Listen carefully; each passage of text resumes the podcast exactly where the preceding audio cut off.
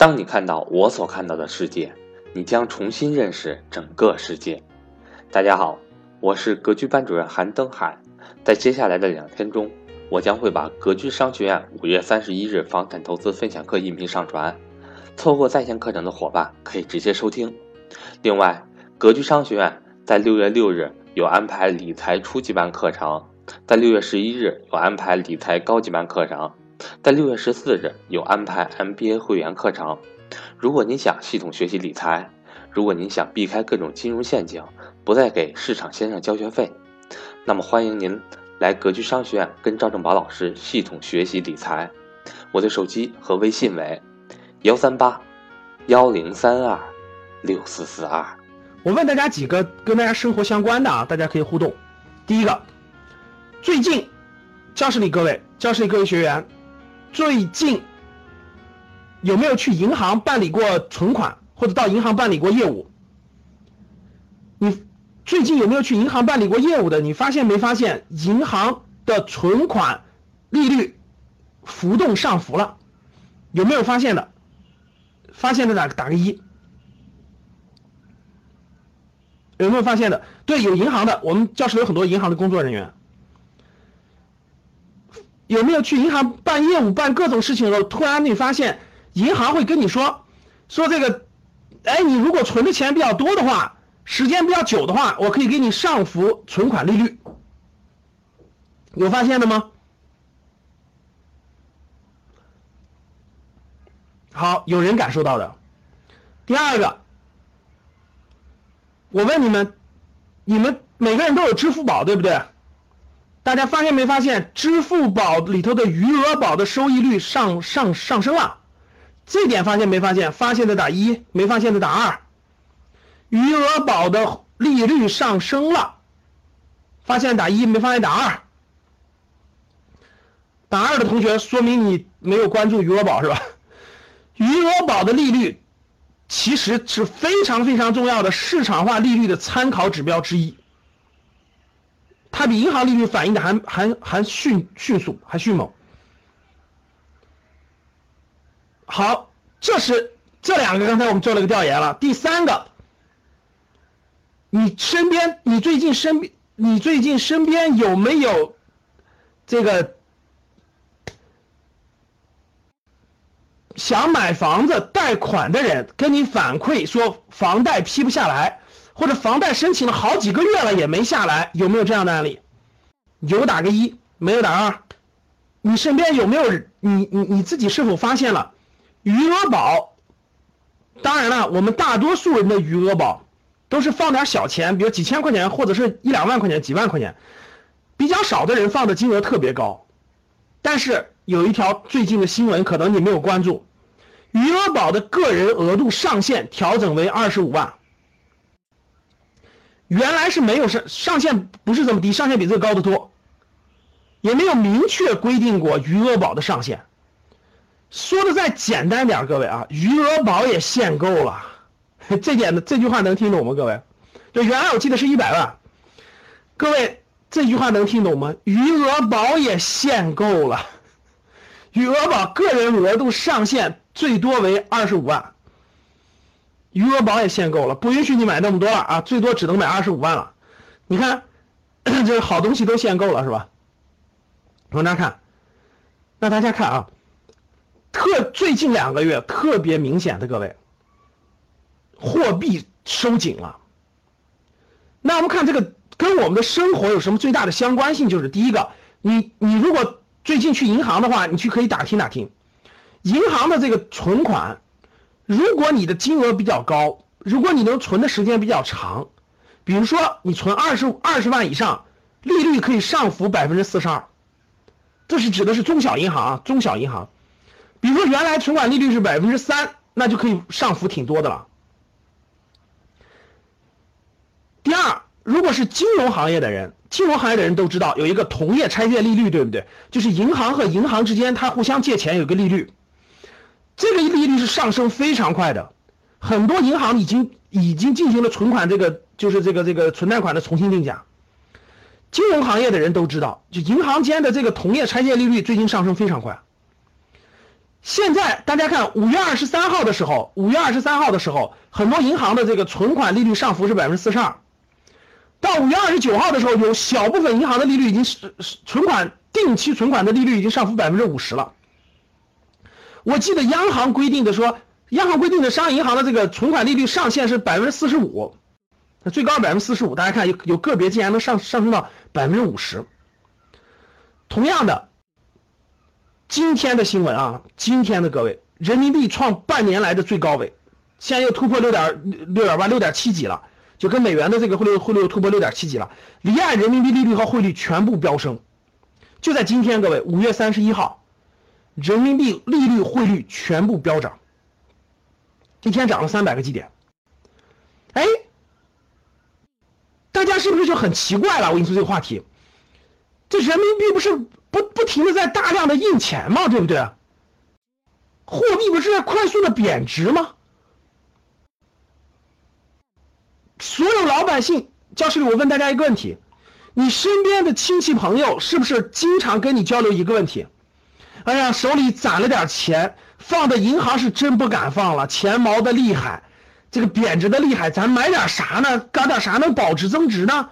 你身边的人是不是都是这样的人？各位，十个人里头。十个人里头有几个人是这种观点的？各位，你给我打一个数字。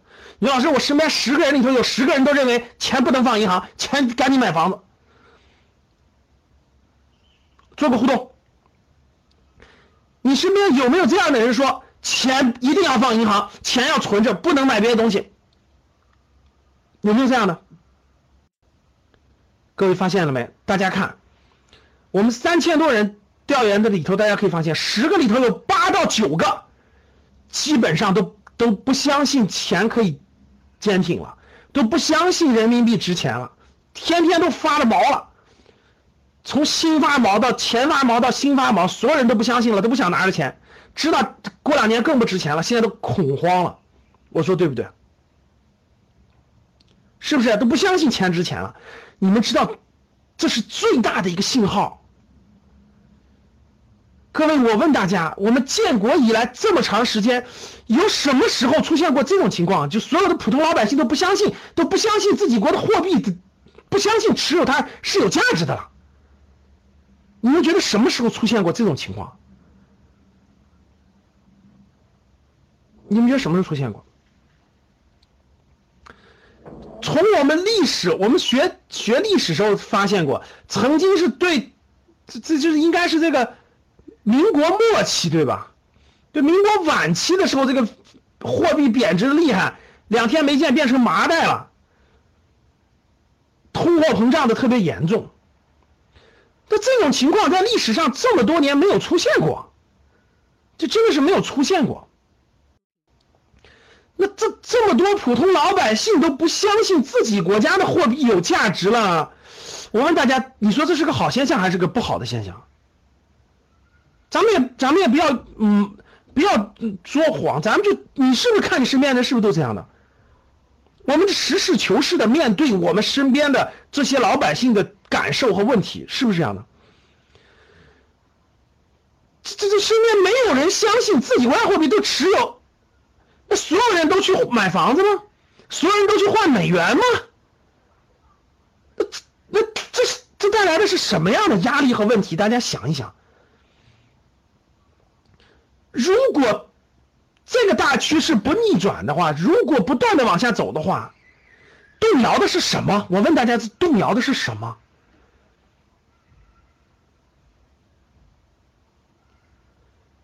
一个国家的货币是一个国家，真的是我认为啊，是政权的核心，是根基。如果长此以往，到了一定程度都控制不住的话，我觉得那都。可能的不仅仅是金融危机了，对不对？这样的，所以往下看，大家都发现了，这种情绪达到一定的极端的情况以后，我相信就会逆转。大家学过哲学吧？我相信教室的人都学过点哲学，对不对？我们记不记得有一个东西叫做物极必反？记不记这句话，各位？记不记得有一个东西叫做？达到一定程度的时候，当所有人都这样的时候，某种比他更大的力量就要推着他改变了。我相信这个道理，就是永远有第一，我相信两个道理。第一个道理就是物极必反，一个东西达到一定程度以后，它必然会发生反转。第二点就是某种更大的力量就会出现制约它，如果不制约它的话，就会更出更大的问题。我相信这一点不是我们能看得出来，我相信更有智慧的人更能看得出来。那往后看，这都是我们发生在我们身边的现象，各位。过去这些年来，由于这个货币的贬值，由于这个这个这个不应该说不是物价的上涨，应该是房价的快速上涨，让所有人都觉得手里的钱发毛了，毛的都不想拿着，一分钱都不想拿着，一天都不想拿着。我曾经遇到过我们格局的学员，好像拿着钱就跟烫手山芋一样，就一天都睡不着觉，就拿着那个现金呀，就我跟他交流的时候，我都能感受到他的恐慌，就他那种恐慌，就觉得。哎呀，我突然我突然手里拿了这么多钱，我很恐慌，我觉得拿着就会不值钱的，拿着好像明天就烧了，就明天就没了，很紧张的问我，老师这个钱应该干嘛？这个钱应该干嘛？哎呀，我实在受不了了，这个钱我觉得我觉得明天就没了，我就问他，我说你拿的是烫手山芋吗？你明天就没了吗？真的很多人的心态就这样了。但是大家看，就在最近这两个月，我们看。就发生在我们身边的银行存款利率上浮了，然后各大银行抢钱了，银行拆借利率上升了，余额宝限购了，而且余额宝的利率上升到四点四几了，然后人民币又升值了，对吧？短期内，还有一点就是房屋贷款发不出来了。大家发现没？你你身边如果有买房子贷款买房子的人，你去了解一下就知道了。第一，现在银行的房贷几乎可以说是停滞了。就几乎可以停止，不能说是不发了，但是很多人都批不出来。最最短最快最快的两三个月，最长最长的可能要五六个月都批不出来。什么原因？大家我我列了这么多，我问大家，这发生了什么变化？过去不是这样的，过去你只要买房子付了首付就可以买到。过去银行的利率天天跌，天天跌，贷款利率很便宜很便宜，最低公积金贷款三点几，银行贷款四点几，余额宝跌的两百分之二的收益率。对吧？人民币贬的贬贬的都快六六点九了，都快。为什么突然在这几个月反转？大家回答我，为什么？这个反转意味着什么？说明了什么？还能不能这样让货币随意的贬值下去了？这就是我们想引出的非常重要的话题。所以我的第一个主题就是：你发现货币紧收紧了吗？你是否发现货币通过为过去这两三个月的时间在收紧？这是我们看到的一个非常重要的现象。这是今天的数字，这是我们非常重要现象。好了，那大家发现了，身边所有的你身边的这个老百姓都觉得货币要贬值了，都不相信货币了，都想买成房子了。然后呢，这个在大家都恐慌、达到这种对钱的好不信任的过程中，突然之间，大概就在。这个去年十一月份开完经济会议，到今年三月份，再到今年四五月份，货币就越来越紧张了。这个变化很大，可以说是根深蒂固的。我今天就是要给大家解读解读这个，作为第一个主题，不能让大家白来，我得让大家解读了这个问题啊！大家认真看。那首先大家得知道，我在去年十呃一六年十一月份的时候，我讲过一个公开课，老学员记不记得了？教室老学员记不记得我讲过一个公开课，就是保汇率还是保房价？老学员记不记得我讲过一个公开课，叫做保汇率还是保房价？这是中国面临的最重要的一个问题。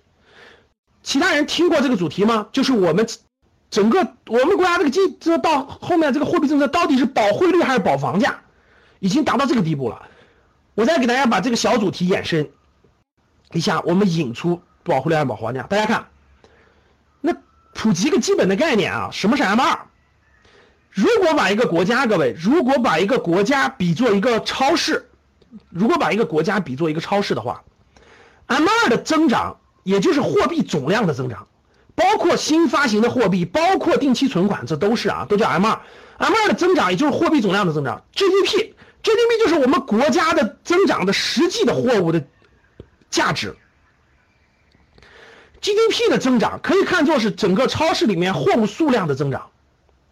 就 GDP 里面的货，GDP 是整个超市里的货物，M2 是整整指的是这个超市的钱。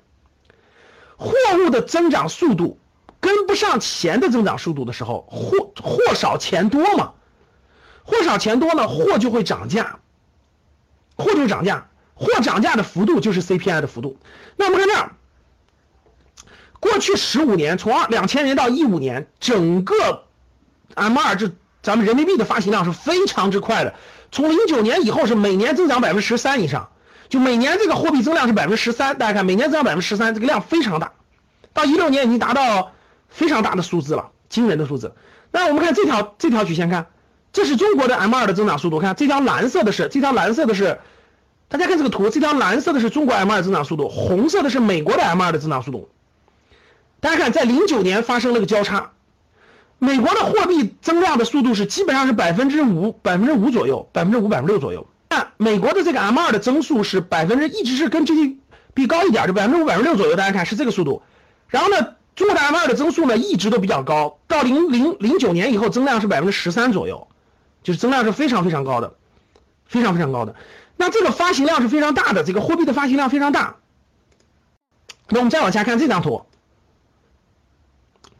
那货币的发行量非常大，我们看这张图，大家看，我们看这张图，大家看可以看得出来啊，美国的 M2 的数据在过去十多年是平稳上升的。就是它是在上升，但是是平稳上升，没有剧烈的变化。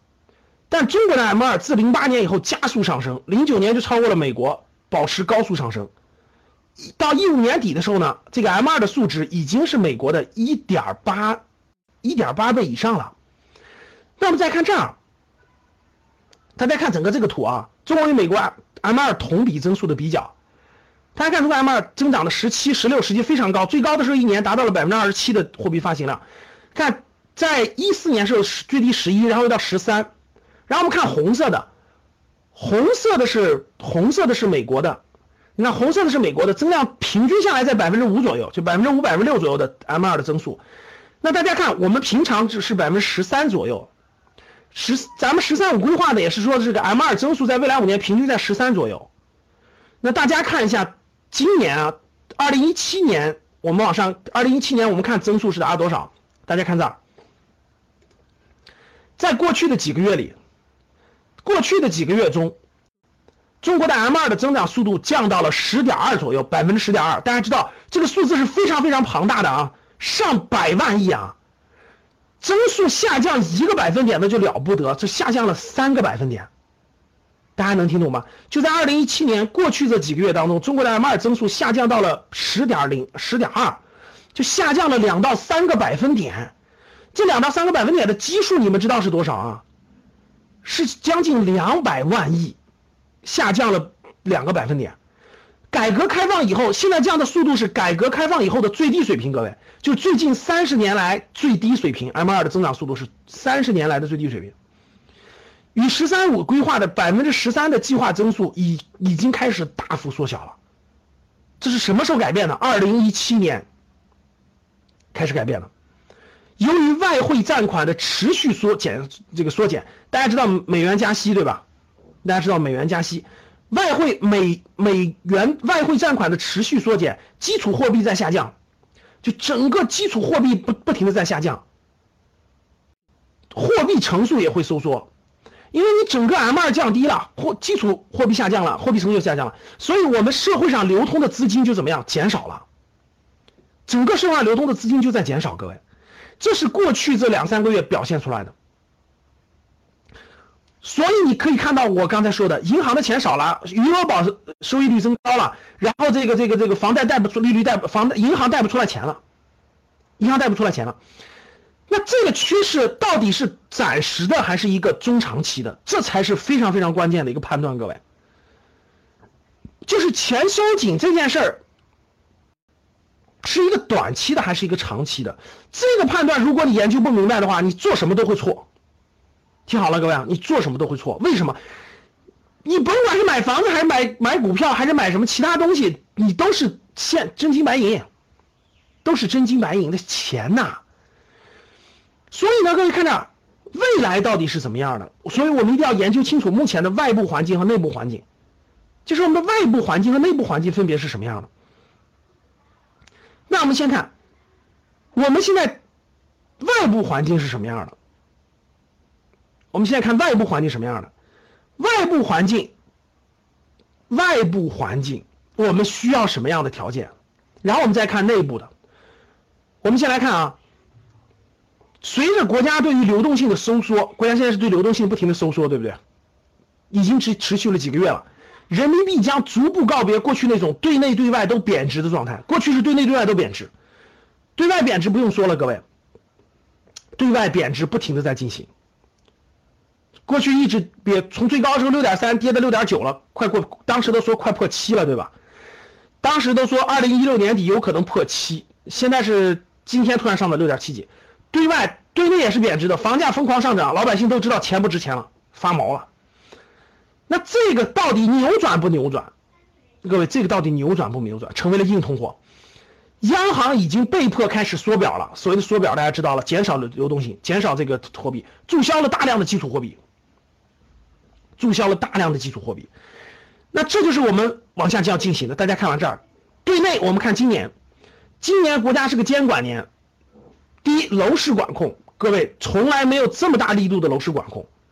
我待会儿会给大家详细讲楼市，从来没有这么大的楼市管控吧？今年的楼市管控，我们内部可以看得出来，楼市管控的力度非常大，而且从来没有过这么多城市限购。我相信大家有感觉吧？这么多城市限购。而且限购这个力度，关键是关键，它不是限购，它把那个贷款给你管起来了，就是二套房你借不上钱了，银行不会贷给你钱了，发现了吧，各位？所以楼市管控这次不是政策性的，金融全管控。第二就是去杠杆，第二就是去杠杆。现在整个不仅是房地产去杠杆，大家发现没？金融去杠杆，整个金融去杠杆，各位，保险去杠杆，保险在监管，银行在监管。资本市场在去杠杆，这三件事是不是最近发生的？回答我，各位，我讲这就特别特别重要，认真听就行了啊！是不是这样的，各位？你你有感觉的打一，就是整个金融在去杠杆，这是四五月份的四五月份最关键的一个重大事件，发现了吗？保监会查人换人，银监会换人，证监会这个上了一堆各种各样的政策在去杠杆，对吧？这是金融去杠杆的力度，一直得出结论。金融去杠杆力度一直得出结论是，朱镕基总理那个时代过了，到现在这么长时间的最大力度的金融去杠杆，这么长时间以来的最大力度的金融去杠杆，发现了没？这是多长时间以来？大家知道这个变化多大吗？朱总理那个时代的朱镕基那个时代的这个金融改革以后这么多年没有这么大力度去杠杆，所以各位看这个这个变化是很很重要的啊。往下看，有过它没有这么大力度，加上上层决策的人民币国际化，这个我要一会儿要给你详细讲讲，人民币国际化力度已经达到这个不可能退了已经。待会儿我讲一带一路的时候你就明白了，看这儿，必然会千方百计的稳定人民币汇率。包括缩表、降低 M2 的增速、加息，甚至降低人民币贬值的预期，增加人民币汇率的稳定性。这件事已经泼出去的水根本收不回来了。我一会儿马上给你讲这块所以这是大家可以看得到，这是中国对外要做什么样的事情。所以人民币的国际化、人民币币值的稳定，甚至是坚挺，决策层越来越清晰的认识到了人民币币值的稳定是基础，这个不能再。向相反的方向走了，所以钱收紧来说，外部和内部环境都要求钱不能放水了，再放那个问题就无法回收了，就没法再控制那个风险了。